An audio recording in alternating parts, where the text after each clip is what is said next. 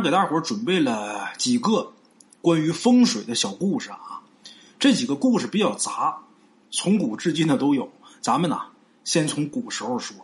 哎，话说清朝道光年间，黎阳城，哎，这黎阳城是哪儿啊？就是咱们现如今河南清丰县那一带。黎阳城里边啊，有个五十多岁的风水先生，这人叫李大山，为人很好，很正直。而且呢，不惧权贵，有一手看风水的好技巧，可以说是绝技。有那么一年冬天呢，李大山在路上啊救了一个要饭的一个孩子。这孩子呢姓张，叫张林。张林这孩子啊心灵嘴巧，而且还略通文墨。李大山救他的时候，他得十一二岁了。李大山这会儿是独身一人，也没媳妇儿，也没孩子。把这个张林救下来之后，李大山心想啊，我算是行了，后继有人了。他就决定把这张林呐收为徒弟，儿徒弟，当儿子那么养，当徒弟那么教本事。张林是感恩不尽，待李大山呢比亲爹还亲。李大山一看这孩子这么乖巧懂事就准备把所有的手艺都传他。简言杰说。转眼四五年过去了，张林这手艺啊，已经学个八九不离十了。而且呢，这会儿也大了，在那个年间啊，十五六岁大小伙子，那就不小了。那十二三、十三四就结婚呢，十五六岁可就不小了。到这个阶段呢，有生意上门，师傅李大山不在家的时候，张林自己就能独掌门面了，能撑起来门户了。话说有这么一天呐。城里有一位财主，财大气粗。这财主姓魏，魏财主。他找到李大山干嘛呢？让李大山给自己老爹选一块墓地。魏财主这人，咱得介绍一下：心毒手辣，阴险狡猾，是城里边的一霸。李大山呢，特别恨他。李大山倒不是仇富，是恨这个人呐，心很歹毒。这个魏财主啊。牛哄哄的来找李大山，让李大山给自己老爹选坟地。李大山一看他这个牛逼哄哄的样那更有气呀，摇摇头就说：“没空，没时间。”魏财主没想到，因为他这个人啊，一是有钱，另外一个他横，别人都怕他。有钱人就横啊，要是好人还行，碰见他这个人心歹毒的，那普通老百姓可不就怕他吗？他从来没受过这种气，正要发作的，但是忍住了。这事儿要是换成其他人的话，那大嘴巴子就上去了。但是，一想啊，这是给自己老爹选坟地的事而且这城里边除了李大山没能人了。哎，想要发脾气，又忍住了，陪着笑脸说呀：“李先生，今天要是没时间的话，那魏某就改日再来。”说完之后，魏财主带着自己的狗腿子就走了。可是他没想到，他第二天再来的时候，李大山还说没时间。第三天再来，还是没空。这一下，魏财主彻底是恼了，就想要给这李大山一点颜色看看，是不是？你太拿我不当菜了呀！在这个黎阳城里边，谁敢跟我这样啊？我都快赶上诸葛亮三顾茅庐了。你干嘛呀？给脸不要脸呐！这个打手们呐，要出发的时候，要去对付这个李大山的时候，魏财主又改主意了。为什么呢？因为这会儿他得着一消息，旁边有一个狗腿子告诉他，李大山的徒弟张林，那小子是一个见利忘义的奸诈小人。他现在啊，跟着李大山，手艺已经学成了。都听说他总想自己出去挣大钱去，暗地里边呢，也曾经啊，没少说他师傅的坏话。魏财主一听这个，高兴了。那既然你徒弟会这个，是不是？我敬不敬你都没用了，我也不打你。哎，得了，他那徒弟不是爱钱吗？魏财主拿钱收买张林，让张林给自己老爹选阴宅。然后呢，再离间师徒的关系，借张林之手再报复李大山。要么怎么说，魏财主这人呐，阴险狡猾呢？他在这儿，他还不是愣坏，那是满肚子坏水儿。这主意想定以后，魏财主把张林请出来，请到一家酒馆满桌子的山珍海味，而且一个小银子包，里边多少？十两银子，在那个年头可是不少啊。等张林来了之后，这魏财主酒过三巡，菜过五味之后，把这银子包往这个张林面前一推：“小老弟儿，麻烦你给选一处墓地。”张林他那时候十五六岁的孩子，涉世未深。虽然学了师傅的一身能耐，但是这个心境啊，没到那个地步。哪吃过那么好的饭，哪见过那么多的银子啊？眼睛都直了，伸手想拿，但是心里边还有三分忌惮，怕让师傅知道。魏财主早就看透他那心思啊，拍拍肩膀说：“呀，小兄弟儿，你这手艺啊，已然学成。”你离开你师傅李大山，不是照样吃好的、喝好的吗？啊，钱你拿着，你放心啊，老哥我都给你想好了。如果你师傅要是知道这个事儿了，他不要你了，他把你赶出来，把你逐出师门了，你也别担心。老哥哥我呢，帮你在城里边自立门户。这个事儿呢，对你来说呀。可能是件不小的事儿，但是对于哥哥我来说呀，真不叫事儿。魏财主这个话呀，说到张林这个心坎里边去了。他能忍气吞声这么多年，就是为了这么一天。把这银子包拿过来，揣怀里边，答应了。咱们俗话说得好啊，没有不透风的墙。张林背着师傅给魏财主看阴宅这个事，很快就被李大山给知道了。李大山呢，一怒之下就把张林给赶出去了。那师傅没个不生气的呀，他那个人人性不好，来了三次，我推了三次，你敢自作主张？你拿着我教你的手艺去给他干活，你心术不正啊！把张林赶出去了。这个魏财主啊。还真是没食言，按照承诺帮张林买了房，买了地，帮着他是另立门户。魏财主有钱，哎，由于这个李大山的名声啊太大了，张林自立门户以后呢，想跟他师傅抢饭吃，但是效果不大。眼瞅着他这个小店啊，开了快一个月了。可是，一单生意都没上门。张林正愁的不知道如何是好的时候，魏财主又来了。魏财主告诉张林：“上次啊，你给我老爹选的阴宅呀，我觉得不够理想。你在这个黎阳城里边啊，你看看能不能再选一个上好的阴宅，比这更好的。钱你放心啊，一码是一码。”上回你看阴宅那个钱，我如数给你了。这回再看，我再给你十两银子。等你真找着比那个还好的了，我再重金相接。张林受宠若惊啊，满口答应。行，没问题，全有我呢，都包我身上了。哎，张林答应这事儿之后，魏财主也没走，两个人呢坐一起聊了一会儿天儿。张林也说：“这小弟儿这买卖开完之后，这生意啊不怎么样。”魏财主啊就故意点拨他，就是说：“自古啊一山难容二虎，黎阳城有你师傅在，你永远没法出头。”张林就问呢：“那我怎么办呢？”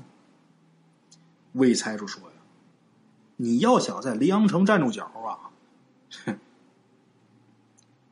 这话我不能说，你细琢磨。魏财主说到这儿，就没下文了。张林这心里边跟明镜似的，他那意思是让自己把自己师傅给除了。这事儿张林也想过，但是呢，一想到下手吧，师徒一场。可是要不下手呢，没人找自己看风水啊，等于断了活路了，没有生路了。最后，张林也是思来想去，想出来一主意：毁墓留命。这个主意算是折中的一个主意啊！我不能杀他，杀他我也犯法，万一哪天漏了的话，也要了我命了。我还不能让他再干风水这行，怎么办呢？把他师傅眼睛给弄瞎了。花钱雇的人用石灰把他师傅眼睛给烧瞎了。哎，咱们简言结说啊，这李大山眼瞎之后，这张林呐，这生意确实是火了一段日子。因为都知道这个李大山的眼睛不行，看不了了呀。可是呢，张林这生意好了一段之后呢，又凉下来了。张林这暗中一了解，原来呀，他师傅又出山了。张林就纳了闷了，他都成了瞎子了，怎么还能看风水？他再一打听，原来他师傅啊，还有一手听功绝技没教他。什么叫听功呢？用耳朵听风水。张林长这么大还是第一次听说，别说师傅没教他，他听都没听过。他也不相信师傅那耳朵有那么神，所以呢，在师傅给别人选阴宅的时候，张林就躲暗处啊，偷偷的看。又有这么一天，又来了一个请他师傅给看阴宅的，张林呢就在暗处偷看，就看他师傅啊，到这地方来了之后。听那个人简单的介绍一下情况以后，他师傅啊就用耳朵贴着地面啊仔细听，听了一阵儿，再挪个地方，整块地听完了，阴宅这位置也选好了，而且他师傅在离开之前还告诉，请他的那个东家，就说呀，这座墓下边啊有一层半尺左右的黄沙，你挖这个墓坑的时候，挖过这个黄沙层就行了，哎。就这么的，李大山看完走了，那个人也走了。两个人都走之后，张林出来，按照他师傅教他的法子，到这块地里边看了一遍，最后惊讶的发现，他师傅选的墓穴跟自己选的丝毫不差。不一样的是啊，他师傅还能听出来这地底下的土质。为了验证他师傅这话呀。这家在挖墓坑的时候，张林还特地去看。这一看，彻底服了，因为那个墓下边真有半尺左右的黄沙土。挖过这个黄沙土一量，这墓坑的位置啊，这尺寸呢也刚好到位。一看这个，张林把肠子都悔青了呀，更恨他师傅了。你怎么还留后手呢？也后悔，后悔自己呀，过早的暴露了。错过了学绝技的最好机会。就在这个张林呢后悔不已的时候，魏财主又来找他，问你现在选这个墓地的事进展的怎么样了？来的时候一看张林这一副无精打采那个意思啊，这魏财主又火上浇油说呀：“小子，记住啊，无毒不丈夫，量小非君子啊，当断不断。”必留后患。现在啊，你该干点什么了？张林这时候别无选择了，自己已然不仁不义了，干脆我就不仁不义到底吧。花钱雇人找歹徒除掉李大山。除掉李大山之后，这消息传过来，魏财主很高兴。张林呢，自己心里边也挺开心，但是可不能明目张胆的啊！你师傅死了，你那么开心，是不是你干的？打那以后，这张林呐，自己给自己取了一个雅号，叫张半仙。打那之后，是独霸了黎阳风水界，哎，买卖就太好了，因为这门手艺除了他师傅就是他。如今他师傅死了，那可不就是他自己了？简短截说啊。一转眼五年又过去了。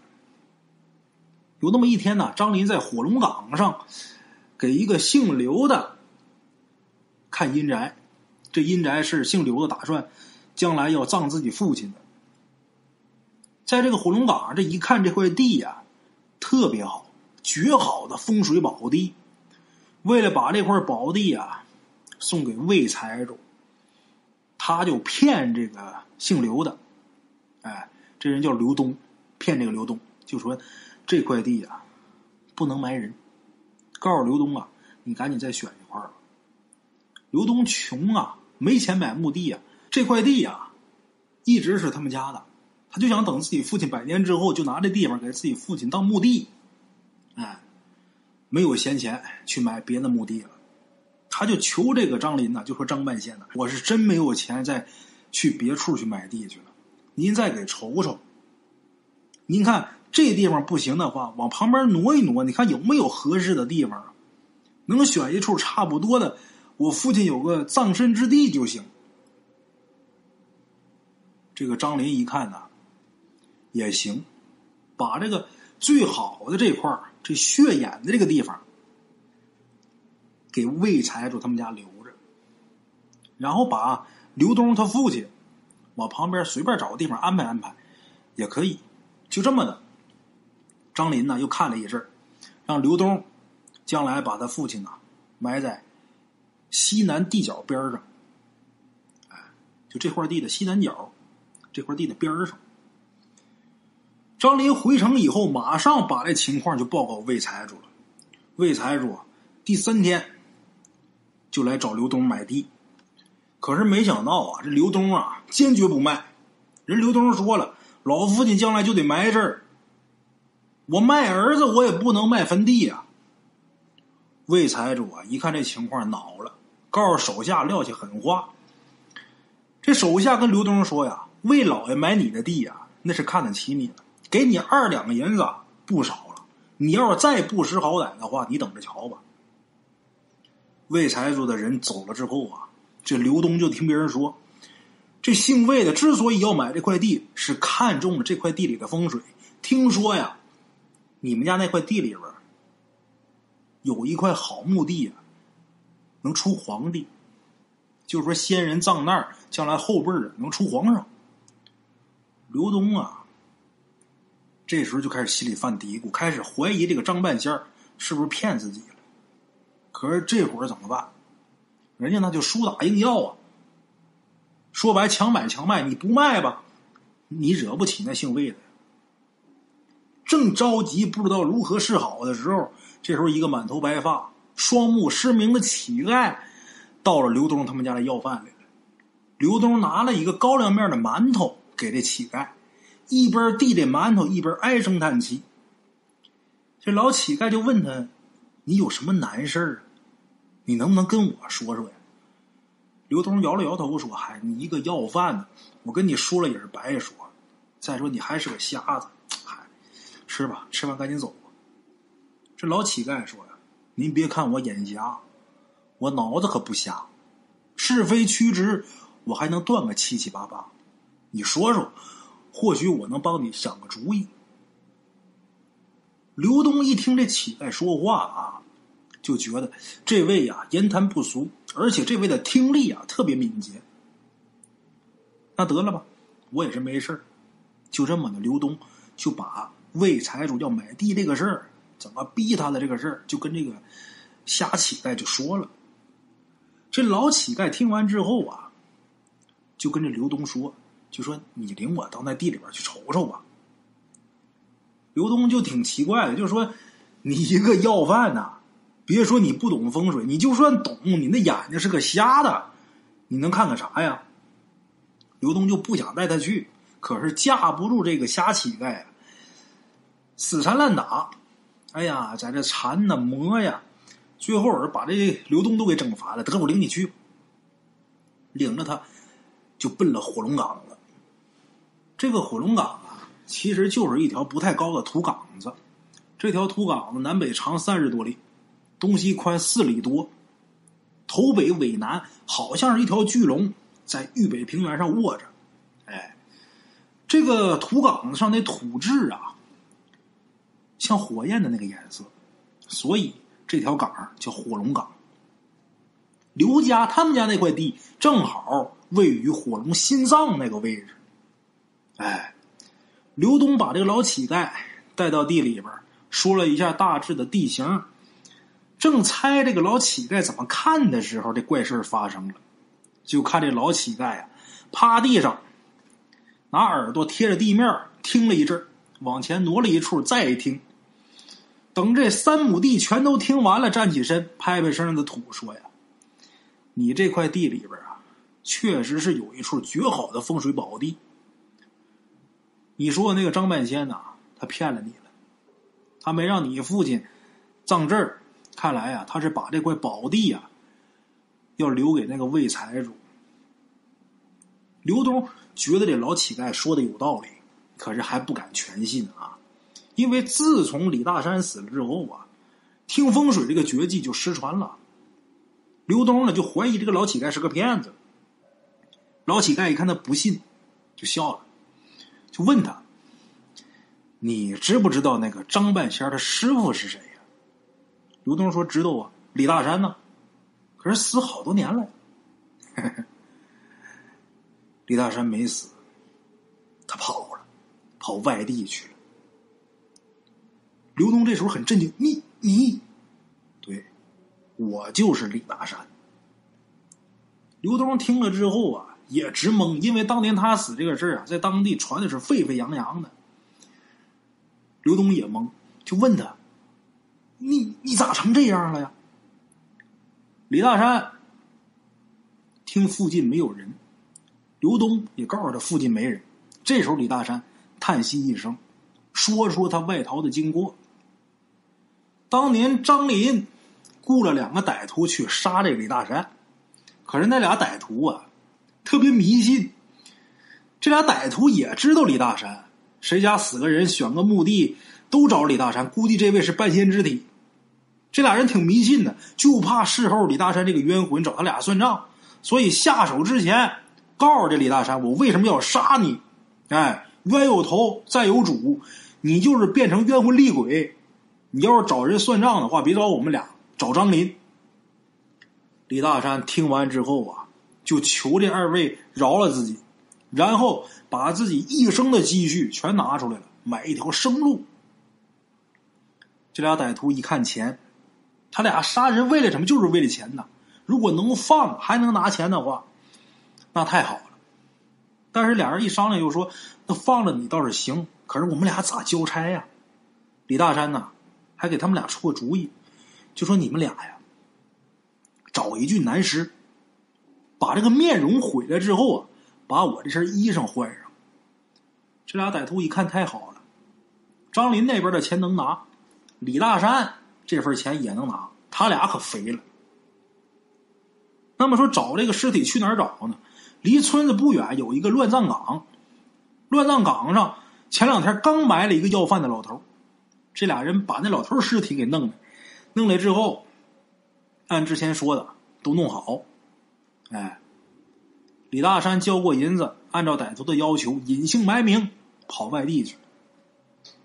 刘东呢，相信李大山。李大山跟他说这些啊，他都信了。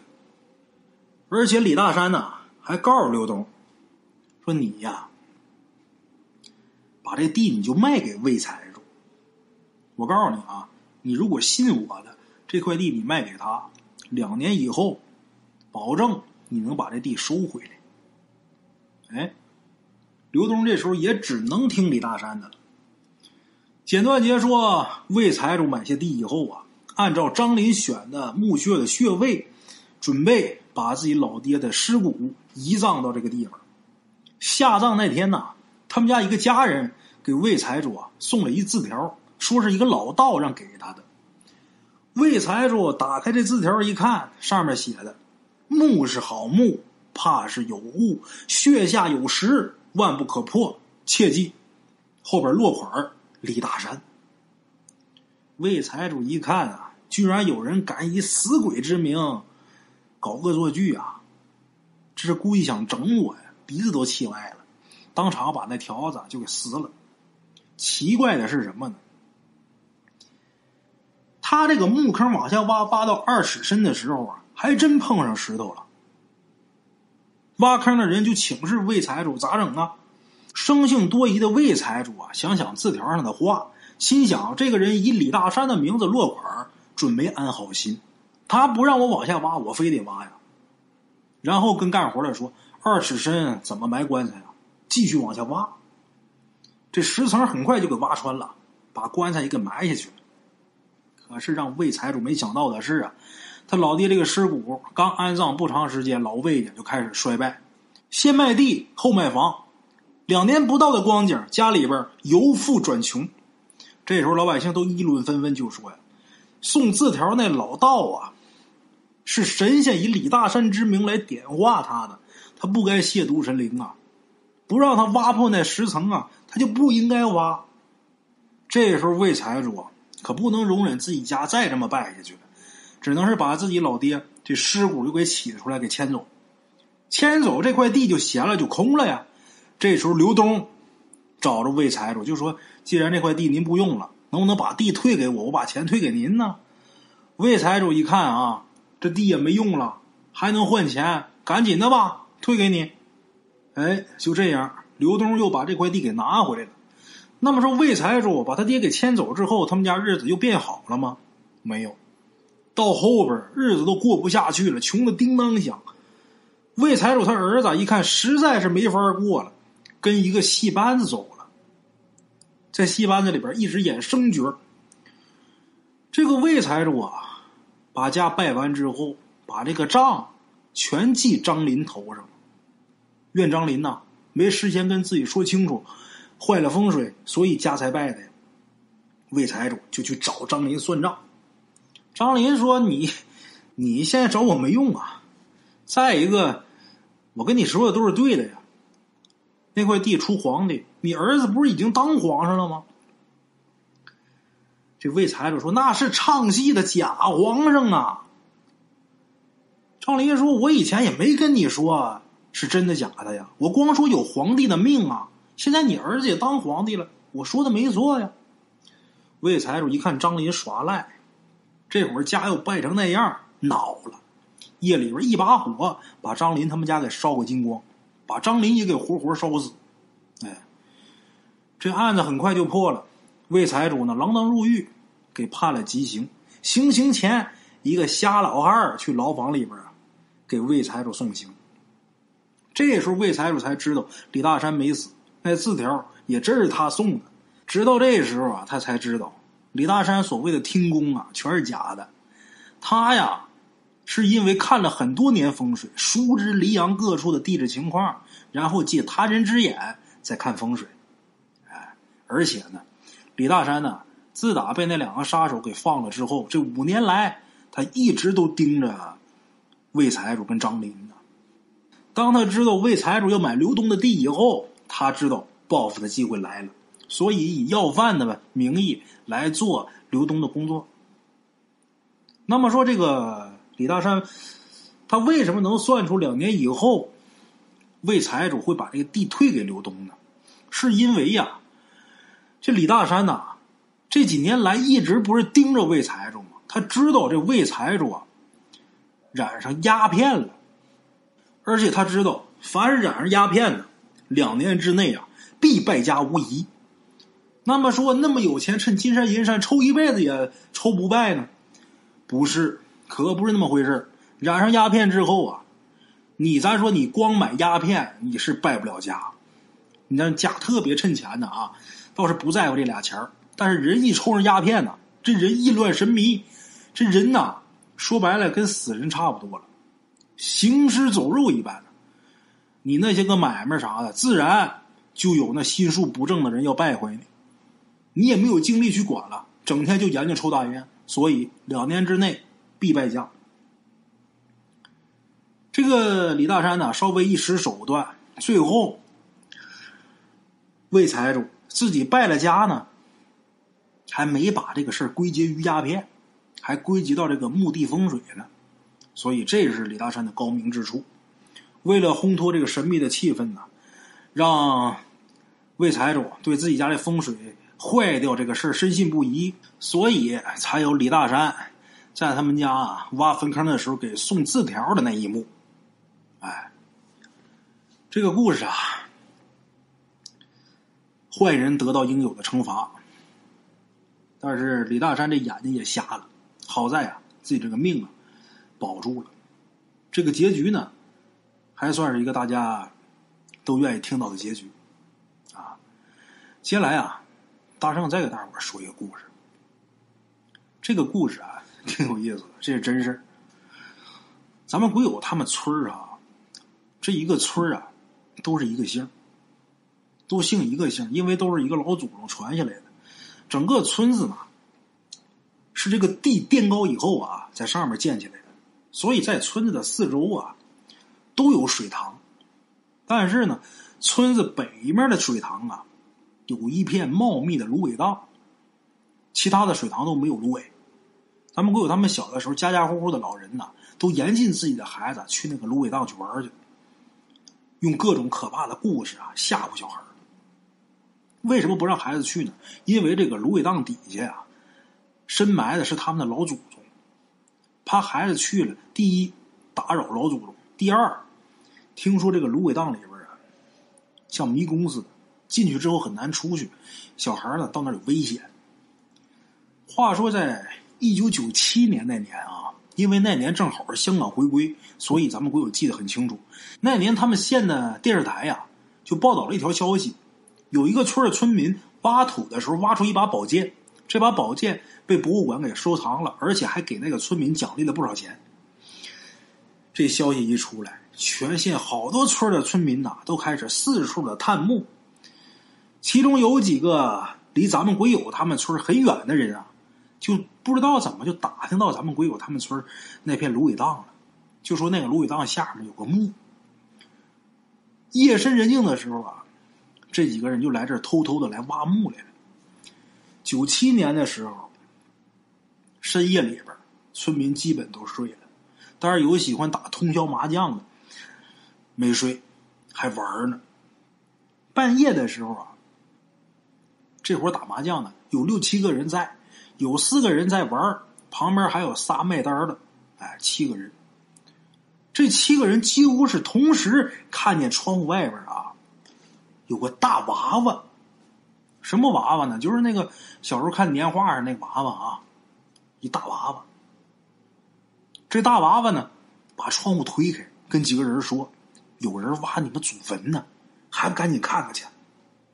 这几个人都看见这娃娃了，而且都听见这。娃娃说话了，所以几个人啊拿着手电筒，人也多，七个老爷们就奔了芦苇荡。到那儿一看，还真有人在那儿挖，赶紧上去把这仨人给摁住。挖这个坟的那天来了仨，他们七个呀把这仨人给摁住，俩控制一个，其中有一个去报警去了。警察来了之后，把这几个盗墓的该带走带走。后来在清理现场的时候啊，就有人发现了一堆瓷片。把这堆瓷片拼到一起之后啊，是一个娃娃的形状，一个瓷娃娃。哎，那么这跟风水有什么关系呢？镇宅大伙都听说过吧？家里边放点什么东西，这叫镇宅。这镇的是阳宅，还有镇阴宅的，也叫镇墓。芦苇荡里边，咱们鬼友他们老祖宗的那个坟呐。镇墓的就是一个瓷娃娃和一套十二生肖的石刻，这个事很神奇。在风水方面啊，有些东西啊是科学能解释清楚的。比方说，这个验圣术里边，验圣术也叫压圣术。这个验圣术里边有一门就是木匠的手艺。比方说，过去啊，这木匠都是被剥削的人呐。有的木匠给地主老财干完活之后，人家不给结工钱，那怎么办？他们有招能把这钱要来，能让这房子里边闹鬼。但是啊，确实有一些解释不通的东西，但是也有能解释通的。比方说，他弄一个小纸人这纸人啊，这比例都是按照过去鲁班书上写的、记载的，去剪出这个小纸人然后把这个纸人放在这。家里这个房子的某个地方，这个地方必须得是通风的，而且这个纸人放的时候角度是有要求的，为什么要是通风呢？每当起风的时候，外边呜呜刮风的时候，屋里边这风一吹，这纸人就会发出一股奇怪的声音。这声音就像，我不知道各位啊有没有见过那种吹树叶或者是呃吹一个薄纸片就很类似于那个声音。你听着这声音，它就不像是一片纸发出的声音，他也绝想不到在什么地方会有那么一小纸人而且放这小纸人的地方，每当月圆之夜，这月亮得能照到它。这月亮照着这纸人之后，一折射这影子，你在下边看，可就是一个鬼影。而且风再一吹，这鬼影还动。哎，实际都是那小纸人的事儿。这是猫腻儿。